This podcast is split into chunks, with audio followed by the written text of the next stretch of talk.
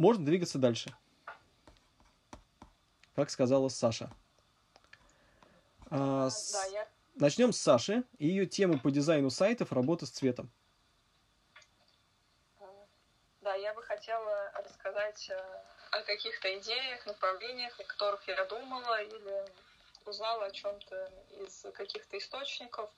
Э, Например, пару недель назад э, смотрела вебинар по э, дизайну э, современных сайтов. И вебинар взяла девушка-дизайнер, которая начинала э, свою работу вообще с верстки э, полиграфии различных журналов. И дальше в этой же программе начала готовить сайты. То есть она не переучивалась, не проходила какие-то специальные курсы, а продолжала использовать э, те базовые э, принципы дизайна, по которым э, до этого работала, и на основе них уже делала сайты, и причем эти сайты смотрелись очень интересно, необычно. Вот э, мне очень понравилось. То есть они сейчас очень э, современно выглядят. При этом, помимо вот этих базовых принципов дизайна, которые она использовала, естественно, учитывались э, принципы удобства, читабельности на различных устройствах. Вот, и, то есть э, этот вебинар меня привел к такому выводу, что э, чтобы делать хороший и красивый, удобный дизайн сайтов, нет необходимости проходить какие-то специальные курсы, а достаточно использовать основы дизайна, которые ты уже использовал в различных других направлениях. И можно добиться очень таких хороших, интересных необычных решений. Хм. Ну, тогда можно дизайн сравнить со школой MBA, в которой я когда-то учился, ой, вернее, преподавал. Нам говорили о том, что все эти знания вы уже знаете, а, но вам надо их посмотреть под другим углом, и только по... это учеба, скорее, общение между людьми, которые правила уже знают. А, да, как раз э, э, на курсах по Motion мы тоже обсуждали такой момент, что на самом деле каждый человек э, понимает принцип анимации, то есть э, в какой момент э, там, движение должно ускориться, в какой замедлиться, но это все на интуитивном уровне, и с помощью каких-то вот курсов и занятий ты только это освежаешь и конкретно обдумываешь, но на самом деле ну, каждый человек это понимает, нужно просто до этого докопаться. Она не рассказывала, как докопаться?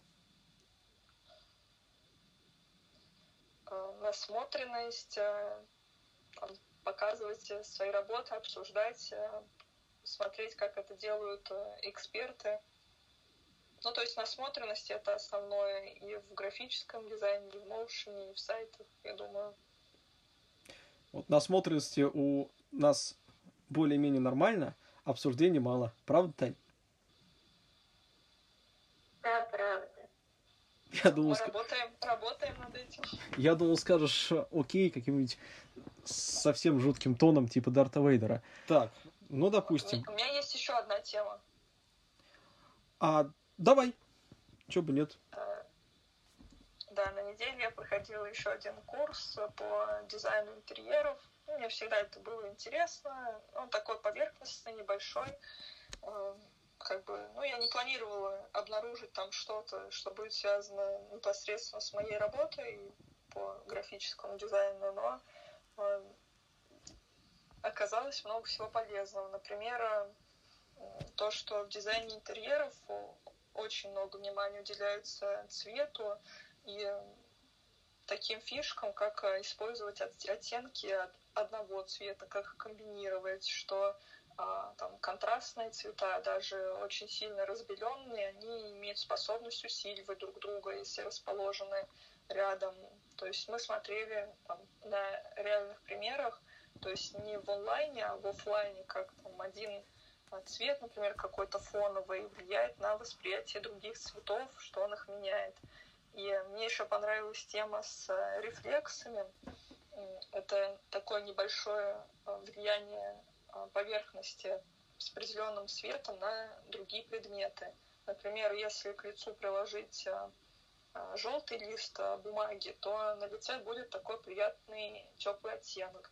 А если приложить какой-то синий или зеленый лист, то кожа будет уже иметь такой не теплый, а более холодный и, возможно, менее приятный цвет.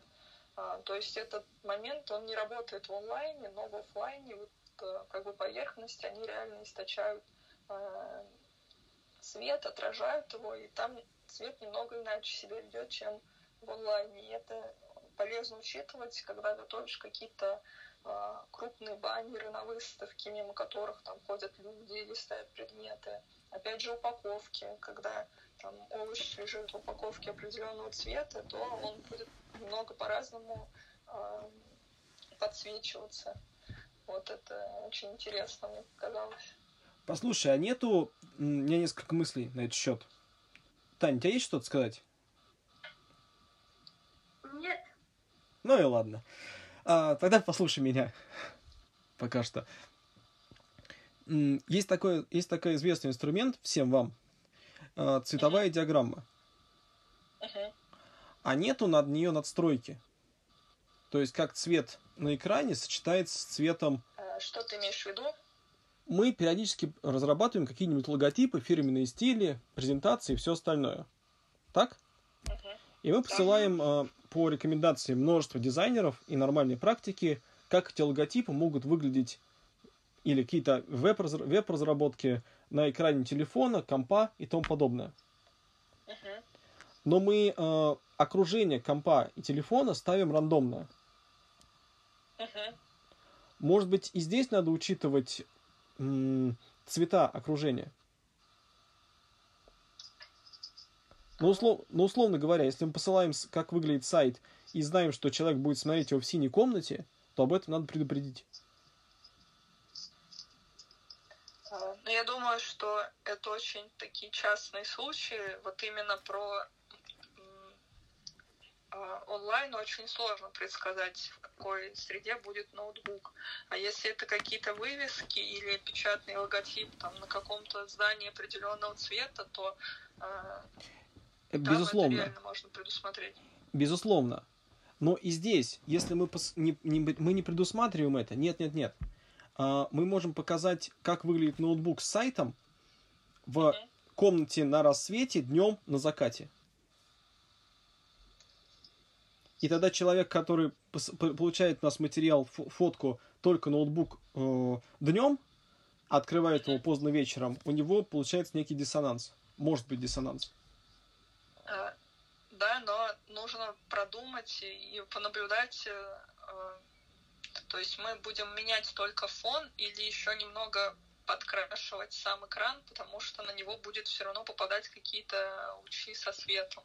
То есть Пока не могу сказать, вот Саш. Это, это просто как идея угу. некого цветового круга угу. внутри экрана и цветового круга вокруг среды. Угу. Угу.